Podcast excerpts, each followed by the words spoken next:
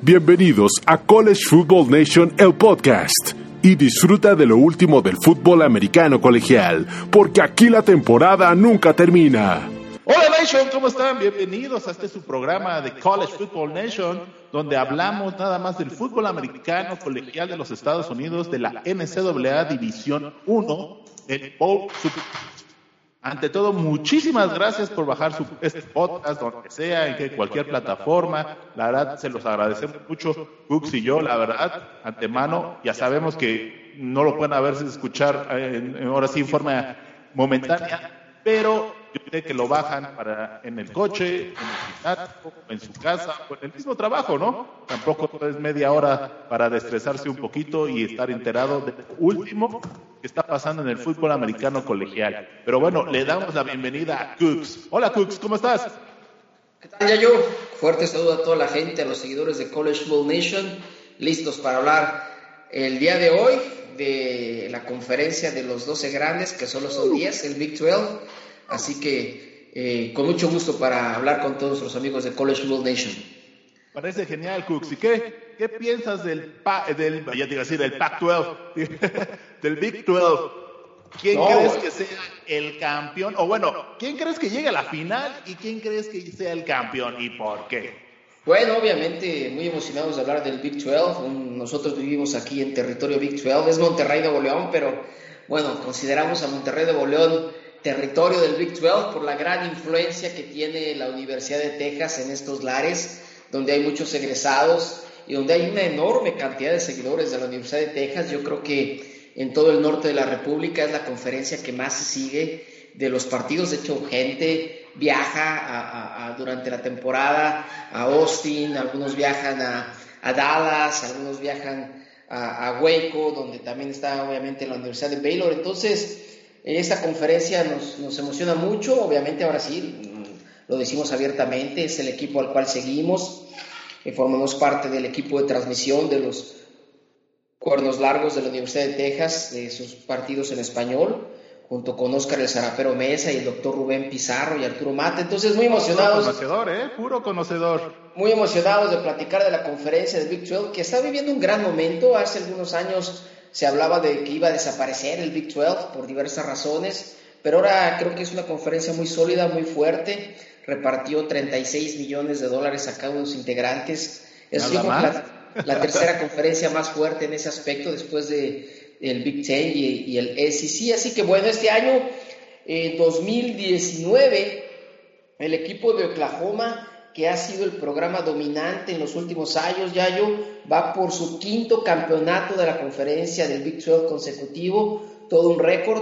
Eh, los últimos dos que tuvo Bob Stoops, y ahora eh, en los últimos dos años, el 17 y el 18, con el joven maravilla, el, extraordinario cerebro ofensivo llamado Lincoln Riley, que simplemente ha tenido a los dos ganadores del trofeo Heisman en los últimos dos años, con Baker Mayfield y Kyler Murray, y las últimas dos selecciones de primera ronda en el draft de la liga profesional. Obviamente ellos son los favoritos, sin embargo, por primera vez, yo creo que en los últimos 10 años, eh, y aquí te, también que me ayudes con el comentario, Yayo.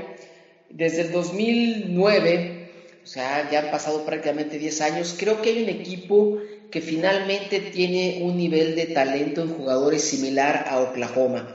Y ese equipo obviamente es el de la Universidad de Texas, los Longhorns, que la verdad la principal razón por la cual en los últimos años Longhorns no ha podido ganar el campeonato del Big 12, aunque ha estado cerca un par de años, en el 2013, el último de Mac Brown, y este pasado que se perdió la final en un gran partido contra Oklahoma, pues es que no había tenido jugadores de buen nivel eh, comparables a los que tenía Oklahoma. Finalmente, el reclutamiento que ha hecho el actual entrenador Tom Herman lo lleva a tener un nivel de jugadores similar al de Oklahoma. Todavía está un nivel abajo en muchas posiciones, pero ya, ya en algunas posiciones tiene un nivel similar y creo que es el gran eh, rival que el año pasado ya le ganó Oklahoma en temporada regular y perdió el juego de campeonato de conferencia, un partido que iba 27 a 27, faltando 12 minutos del último cuarto, pero que con su mayor calidad Oklahoma lo sacó. Creo que son los dos equipos, son los grandes favoritos para llegar al juego de campeonato. Que viene más abajo, el, creo que otro equipo que puede dar muchos resultados interesantes son los Ciclones de Iowa State, que están viviendo una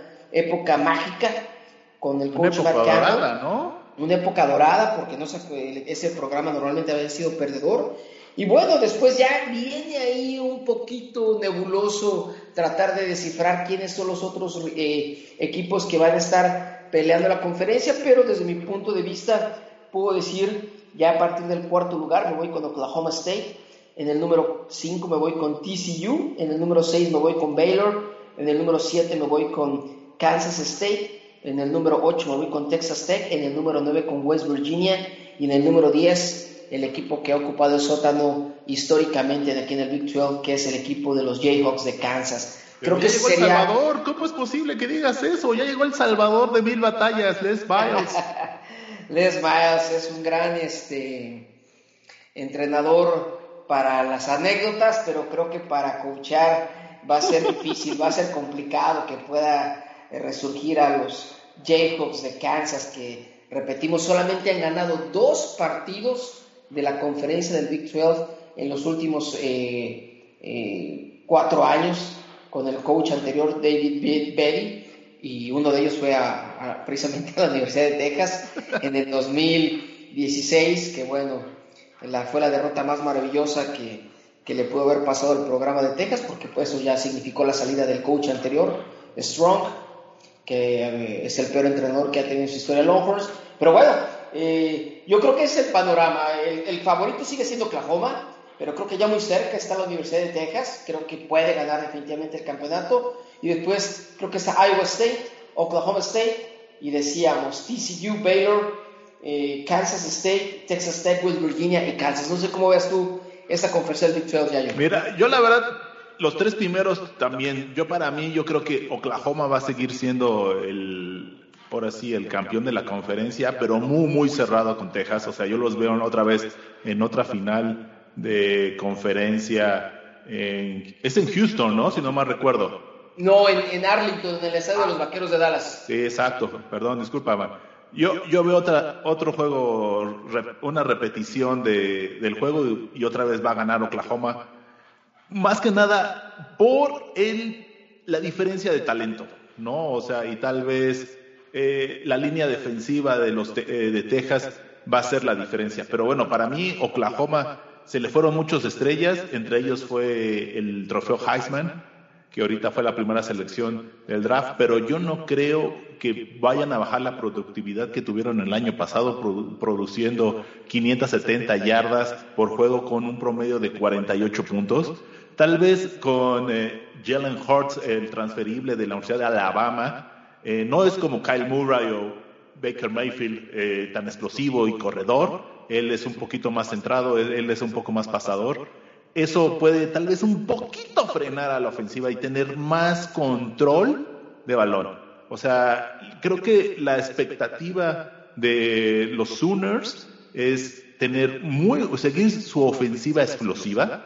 Bien o mal se le fueron también eh, buenos receptores como Hollywood Brown, que lideró al equipo con, 73, con 75 atrapadas, pero pues, hay, hay, talento suficiente como el, jugador de último año, Lee Morris, que promedió 22 yardas por atrapada. ¿Quién no quisiera tener eso? El jugador de, de tercer año, Grant Calcaterra, que es uno de los alas cerradas más fuertes que hay, tanto para bloquear como para atrapar pases y también el sistema terrestre yo creo que está súper bien cubierto por los Sooners.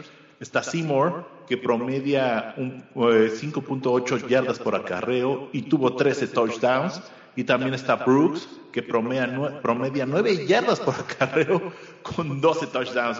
Imagínate, Jalen Hurts y Lincoln Riley tienen talento suficiente para repetir sin ningún problema la ofensiva. Y bueno, creo que la, clave a la ofensiva es tener mayor control, ¿no? Ya no tener esos, eh, eh, eh, ahora sí, flashazos y anotaciones relámpagos que han, siempre han tenido, que ha sido también una de las cosas que se le ha criticado un poquito a la, ofensiva de, Oklahoma, porque su gran talón de Aquiles es la defensa. Bueno, creo que el talón de Aquiles de toda la conferencia, ¿no, Cooks? Bueno, fíjate que es interesante lo que mencionas. Yo creo que Oklahoma, sin duda alguna, agregaría nada más para el, gran análisis que hiciste tú. La principal incógnita es su línea ofensiva. Perdieron cuatro de sus cinco linieros ofensivos titulares. Los cuatro fueron seleccionados al draft. Entonces habrá que ver. Creo que Jalen Hurts va a cubrir muy bien la posición de coreback, pero vamos a ver cómo funciona su línea ofensiva. La defensiva de Oklahoma se ha sido espantosa, ha sido la peor. Fue, la del año pasado fue la peor en los más de 120 años que ha jugado fútbol Oklahoma. Entonces imagínense el nivel de, de, desastre, ¿no? Y bueno, se vio, se vio que eh, la mayoría de equipos le anotaron fácilmente. Kansas le anotó 40, Longhorns le anotó 48. Ahora, por otra parte, de las defensivas, creo que ahí sí voy a, voy a mostrarme en desacuerdo. Creo que el Big 12 juega buenas defensivas. El problema es que juega contra eh, ofensivas muy poderosas. Y alguien va a decir, ay, sí, esa es su justificación. Bueno, en los últimos años en el cual los equipos del Big 12 han enfrentado a equipos de otras conferencias en tazones, los han mantenido por debajo de su gran cantidad, siendo específicamente en el 2018 el equipo del Big 12 que nuevamente tuvo récord ganador en tazones, que ha sido la mejor conferencia en récord de tazones en los últimos tres años, que el año pasado quedó tres ganados, un perdido frente a la conferencia del sureste, Baylor le ganó a Vanderbilt, Oklahoma State le ganó a Missouri, Texas dominó a Georgia, eh, eh, dejó a las ofensivas rivales en promedio 12 puntos por abajo de su promedio de temporada regular. Entonces, las defensivas del Big 12, cuando enfrentan a universidades de otras conferencias, juegan muy bien y dejan por debajo de su promedio a esos equipos, lo cual para mí demuestra que sí se está jugando buenas defensivas en el Big 12. El problema es que cuando enfrentas unas ofensivas tan poderosas como eh, puede ser la de Oklahoma, como puede ser la de Oklahoma State, como la de Texas, pues por muy buenas defensivas que tengas, la verdad es que es difícil, ¿verdad? Eh, manejar eh, poco promedios de puntos. La realidad es que el Big 12 es una conferencia con las mejores ofensivas de la nación, eso nadie lo puede negar, ahí están las estadísticas, donde se anotan muchos puntos y donde las defensivas sufren mucho para contener. Pero en resumidas cuentas, Creo que sí hay buenas defensivas en el Big 12, lo demuestran cuando juegan contra equipos de otras conferencias. El problema principal es que, la verdad, las ofensivas que se juegan en el Big 12 son impresionantemente explosivas. Bueno, en esa parte tal vez sí también se podría decir un poquito de acuerdo, pero bueno, eh, eh, pero desgraciadamente ya cuando se enfrentan con los perros grandes como Oklahoma, Georgia, Clemson, ahí es donde ya no pueden. Ahora sí, las defensivas del Big 12 no pueden, no dan el ancho y no pueden parar. Bueno, las cosas, perdón, perdón, aquí sí hay controversia. La de Oklahoma, pero por ejemplo la de Texas eh, dominó por completo a Georgia en el Sugar Bowl. Pero, ahí vamos a hacer, vamos a hacer un poquito, vamos, a hacer un poquito realista. Georgia no, no jugó ese juego. No, no, no, perdón, sí lo jugó, ganó 28-21 Texas, el marcador estaba 28-7, faltando 6 minutos del cuarto cuarto. Jugó su coreback, Jake Fromm, jugó DeAndre Swift, eh, de su ofensiva no faltó ningún titular. Ahí, está el video, no faltó nadie. Eh, jugó, jugó Holyfield, el número 13, jugaron sus corredores titulares, no Pero jugaron desangelados, Cook. Se habían perdido la final de la conferencia contra Alabama. Ellos, ellos ya, ellos están jugando para las semifinales, no para un Sugar Bowl. No, yo no estoy de acuerdo. Ahí sí yo no estoy de acuerdo. Repito, la ofensiva de Georgia jugó con sus 11 titulares. No jugó sin ningún este, suplente. No le faltaba ningún jugador.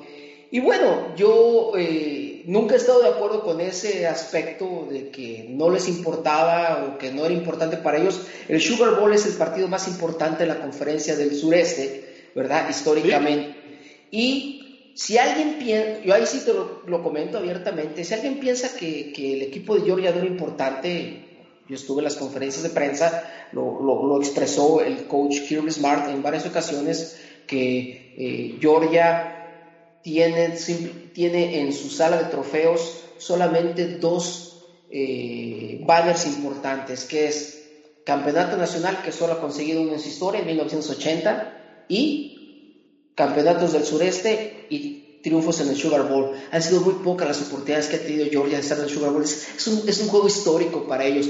Y nada más para terminar este punto de controversia, que yo, abiertamente digo que no estoy de acuerdo, que Georgia no jugó con ganas o que no le importaba el partido o no era desangelado. Yo invito a todo mundo que ve el fútbol colegial que vean la secuencia del último touchdown de los Longhorns frente a Georgia, que fueron siete jugadas dentro de la yarda 1.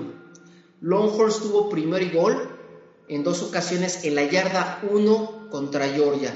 Le costó siete jugadas poder avanzar una yarda, porque la defensiva de Georgia jugó a morir y defendió a morir esa yarda. Eso te demuestra que era importante el juego para los Bulldogs de Georgia, que jugaron a todo su nivel. Tú no puedes contener una ofensiva como la de Longhorns, que promedió más de 40 puntos. Ah, no, sí, sí. Siete jugadas para no avanzar una sola yarda. Si el partido no les hubiera importado, pues se dejan anotar, no hay problema. Pero que una ofensiva tan poderosa como Texas haya necesitado siete jugadas para avanzar una yarda, eso te demuestra que el otro equipo también jugó al 100%, jugó a morirse y, por supuesto que les importaba. Realmente eh, es, fue un Sugar Bowl, es uno de los New York Six Bowls, fue el cuarto partido con más rating en todo el año, sí, el único sí, sí, sí. nacional viendo. Entonces, sí era un partido importante.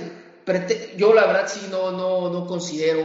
no eh, compartes mi opinión. No comparto la opinión. Creo que, lo más, para mí lo que más me preocupó pero es bueno, eso es nada más para demostrar el punto de que, bueno, en este juego donde Georgia jugó con sus 11 titulares, incluyendo Jake Fromm, DeAndre Swift, Holyfield, dos receptores que fueron al NFL.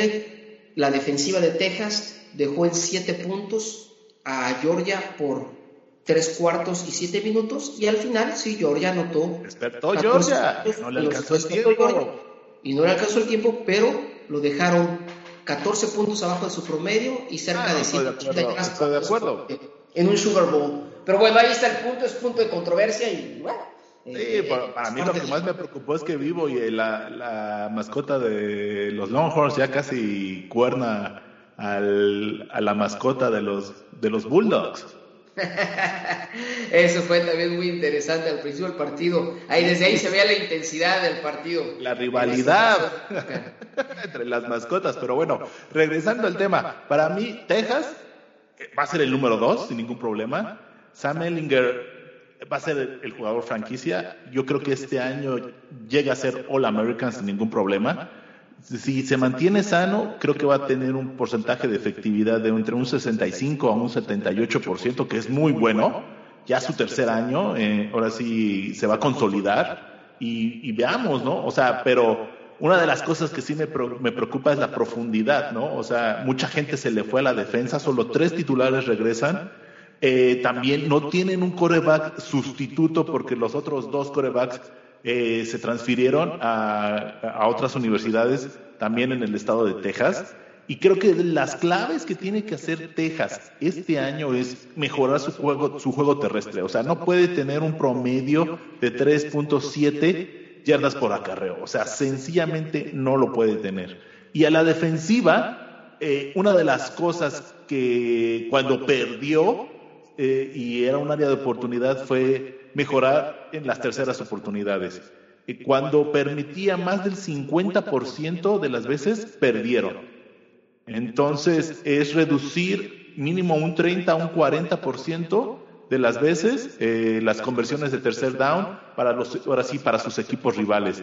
Eh, fuera de eso, como tú dices, Cooks, yo creo que Texas es muy, muy superior al resto de la conferencia, salvo Oklahoma, y salvo por el tema de la línea defensiva, que se le fueron muchos eh, titulares, y a la defensa, por eso yo pongo un poquito más arriba a Oklahoma, la verdad. Y bueno, para mí el equipo sensación va a ser los ciclones de Iowa State, y principalmente porque regresa el, el coreback de segundo año, Brock Purdy, eh, que él retomó el programa.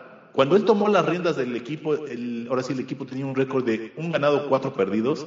Él entró y le dio la vuelta y llegó hasta un tazón con un récord de siete ganados, un perdidos.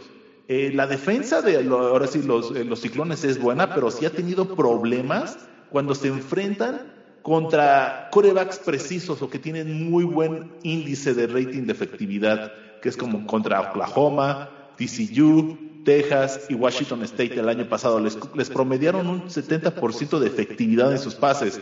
Y desgraciadamente eh, eso les costó el juego, ¿no? O sea, eh, eso es lo que yo veo que es la, la mayor debilidad que tienen los, los ciclones enfrente de, ahora sí, corebacks con un alto índice de efectividad. Bueno, Cook, ya llegamos a la pausa de los dos minutos.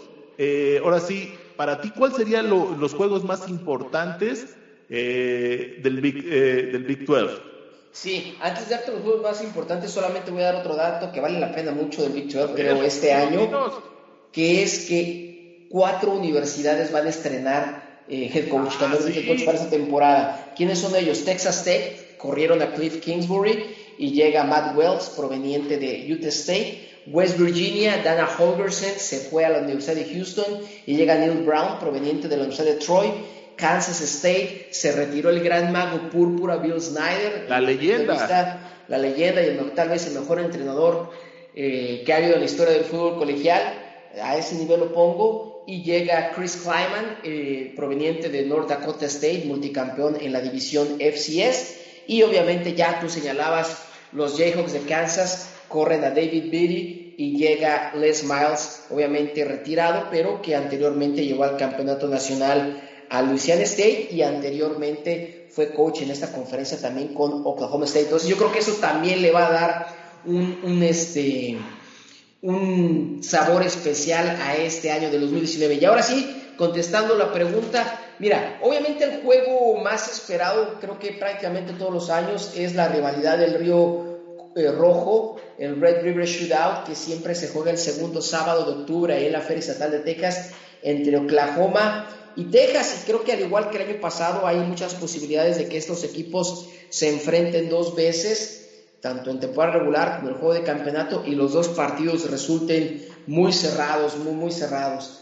Eh, pero te voy a dar otros dos partidos que creo que son las dos ocasiones en que va a estar más en peligro tanto Texas como Oklahoma fuera del Red River Shootout, donde pueden perder. Para el equipo de Longhorns creo que va a ser el, 16 de noviembre cuando visiten a Iowa State.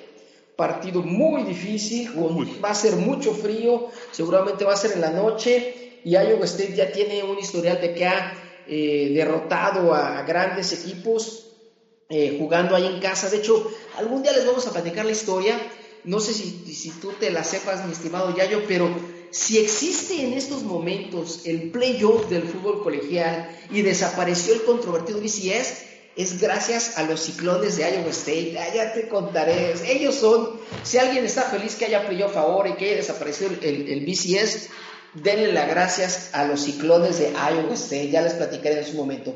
Y el otro partido que creo que va a ser muy complicado es la visita de los Sooners de Oklahoma el 30 de noviembre a Oklahoma State, la, famosa serie que se conoce como Bedlam o el estado de locura. Creo que Oklahoma puede perder eh, en la casa de, de, Oklahoma State en Stillwater, así que estos para mí serían los dos juegos más atractivos, además del famoso Red River Shootout entre Oklahoma y Texas. Bueno, para mí, eh, acuerdo, por supuesto, el, clásico Texas-Oklahoma, ese sin lugar a dudas es eh, para mí el juego, pero fuera de ese, para mí el juego creo que más importante para Texas y tal vez de fuera de la conferencia va a ser Texas LSU el 7 de septiembre. Si Texas le gana a LSU de una forma, tal vez no eh, contundente hablando, hablando físicamente, Tal vez en el marcador va a estar cerrado, pero físicamente dominan o se ve superior a LSU. Creo que Texas puede agarrar un buen momento y llevarlo ahora sí hasta el final de la conferencia y llevarse la conferencia y llegar a los playoffs. Porque ganar la LSU es, ahora sí es LSU, ¿no? O sea, creo que ese va a ser una, un triunfo si lo logran hacer que puede marcar la temporada en una forma favorable para los cuernos largos de Texas y los pueda catapultar para los playoffs. Para, esa es mi opinión de la temporada. No sé tú cómo lo ves. Bueno, sí, fuera de la conferencia, obviamente que ese partido va a tener todos los reflectores a nivel nacional. Es un eh, encuentro de dos programas de sangre azul, como se les conoce a estos grandes programas. Eh, LSU visitando a Texas y que sí, definitivamente tendrá implicaciones para ambos equipos que busquen llegar al, al, al playoff, sobre todo en ese aspecto va a tener un gran, gran impacto, un juego muy difícil, muy duro, muy defensivo y yo creo que va a ser uno de los mejores juegos del año en el 2019. Sin lugar a dudas. Bueno, Cooks, que así ya se nos acabó el tiempo. ¿Con qué quieres cerrar el programa de hoy? Eh, no, simplemente reafirmar que la conferencia del Big 12 yo creo que actualmente es la tercera más poderosa de, de la nación, detrás del, del, Big Ten o el SEC, en el orden que ustedes quieren ponerlo, que es una conferencia muy sólida y que yo creo que algo, bueno, eh, voy a, atreverme, con esto cierro un, un, planteamiento un poco atrevido, pero que a mí me lo ha dicho mucha gente, a ver qué piensas tú ya yo, yo creo que no hay una conferencia que juegue un fútbol más abierto, más atractivo y que dé un mejor espectáculo en todo el fútbol colegial que el Big 12. Nadie puede decir que prefiere ver un partido entre Tennessee contra South Carolina que un Oklahoma State contra un Texas, porque en Oklahoma State, Texas se anotan 45 puntos contra 38, en el SEC se anotan 13 puntos o 10, lo mismo en el Big Ten. Entonces, creo que el Big 12 es una gran conferencia que da un gran espectáculo y que este año otra vez yo creo que va a tener una temporada espectacular. Oye, Cox, antes de irnos, tengo una pregunta y una super duda que yo escuché por ahí. Hay un rumor. En el año 2025, 2025 se acaba el contrato con la, ahora sí, con la televisora y se escuchó un fuerte rumor. Tú, tú nos aclararás. Es que los cornos largos se van a la conferencia del sureste con Alabama, Georgia, Florida y compañía. ¿Te has escuchado algo? No, la verdad que no. Obviamente siempre hay muchos eh, rumores, pero no, yo no creo que que, los Longhorns se muevan de la conferencia del Big 12. Simplemente te voy a decir un, aspecto contundente y de ahí ya para, para... Si los Longhorns quieren cambiar de conferencia, tienen que ceder y deshacerse del Longhorn Network que actualmente les da 20 millones de dólares al año. Pues la única conferencia en la que pueden mantener el Longhorn Network es en el Big 12 y yo creo que a partir de ahí ya se pueden generar realmente muchas conclusiones eh, reales, ¿verdad? Eh, no, no, pues ya con, eso, con ese dato es, ya con eso mataste cualquier rumor que pueda haber en un futuro. en realidad sí. Compensar esos 20 millones cualquier conferencia y no lo van a hacer. O sea, aunque sea Texas, no lo van a hacer porque pues comparten así, eh, el reparto de la riqueza es equitativo para todos, de eso se trata, ¿no? Es correcto. Bueno, pues muchas, muchas gracias, Cooks. Y bueno, y muchas gracias a toda la gente que escuchó este podcast, lo bajó ahora sí por Spotify, SoundCloud, iTunes o en nuestra página web que es collegefootballnation.net. Y también nos pueden seguir a través de todas nuestras redes sociales, Twitter, Facebook, Instagram y YouTube. Ante todo, muchísimas gracias. Hasta luego.